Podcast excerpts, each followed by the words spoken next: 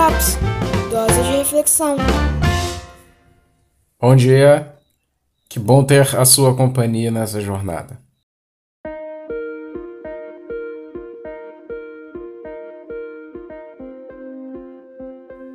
Já parou para pensar no porquê a crença num ser superior é algo tão natural? É um fato que, ao longo da história, todas as civilizações, mesmo as mais isoladas, cultivaram algum tipo de culto a alguma divindade. Faz parte do ser humano se voltar aquilo que é entendido como superior. É o que é chamado por alguns pensadores, como o teólogo inglês John Stott, de fome de transcendência. Quando olhamos para o mundo à volta, e também para toda a complexidade que é a vida, percebemos que isso aponta não somente para uma causa ou causador, mas que também aponta para um propósito. Ao longo dos últimos anos foi crescendo um certo jeito cético em relação à religião. Ceticismo esse baseado em alguns fatores, entre eles o cientificismo, ou seja, uma crença de que a ciência pode explicar tudo. E embora ela possa dar explicações a inúmeras coisas no universo, ela, pelas suas explicações, não pode trazer propósito. Pode, no máximo, explicar os processos naturais. É como saber que a chaleira está fervendo a água e como a água ferve dentro dela. Mas só por reconhecer e entender o processo, não dá para saber o para que a água está sendo fervida. Continuamos sem saber o propósito. E é justamente sobre isso que a narrativa no primeiro livro da Bíblia trata. Ela vem para responder as perguntas mais básicas e que perduram ao longo da história da humanidade. Quem somos e por que estamos aqui? Vamos ler um trecho? Então o Senhor formou o homem do pó da terra e soprou em suas narinas o fôlego de vida. E o homem se tornou um ser vivente.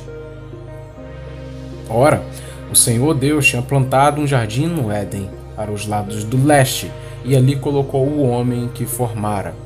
Gênesis capítulo 2, versos 7 e 8 Texto da NVI, a nova versão internacional. Existem nessa pequena porção do texto detalhes que não podem passar despercebidos. Vamos pensar em apenas dois, ok? O primeiro é que aqui vemos o Criador formando o homem, e o termo hebraico vaitzer dá esse entendimento de feito à mão, como quem modela, como fazemos com massinha. Um outro detalhe é o relato sobre o sopro divino. É um ato de doação impressionante, apesar de ser uma imagem relativamente simples. Vemos aqui o Todo-Poderoso dedicando não somente a trabalhar no homem, mas doar de si mesmo. E algo que também precisa ser considerado é o fato de Deus ter colocado o homem no jardim do Éden para cultivar. É como se Deus chamasse o homem para uma parceria, uma sociedade, para cuidar daquilo que ele havia acabado de formar. Bom, talvez você, ao ouvir ou ler este texto, sinta algum tipo de conflito quando pensa no que ele diz e compara com a explicação científica sobre a origem da vida. E de fato existe uma ideia equivocada de que ciência e religião são mutuamente excludentes, ou no que no mínimo não combinam, não conversam entre si.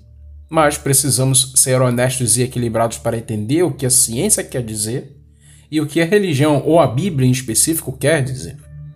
É plausível dizer que ambas narrativas oferecem relatos corretos, mas sob perspectivas e propósitos diferentes.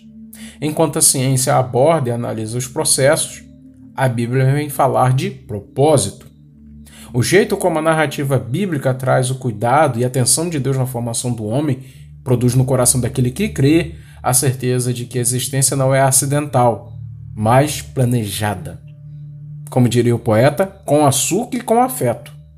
Não somos fruto do acaso, mas do amor que se desdobra e compartilha. Quer bater um papo mais aprofundado sobre esta e outras questões? Basta entrar no grupo do Claraboia 360 no Telegram. O link está na descrição desse episódio. Vai ser muito legal dedicar um tempo para interagirmos juntos lá. Você também pode nos seguir no Instagram. O link também está na descrição desse episódio. Que Deus abençoe sua vida e o seu coração.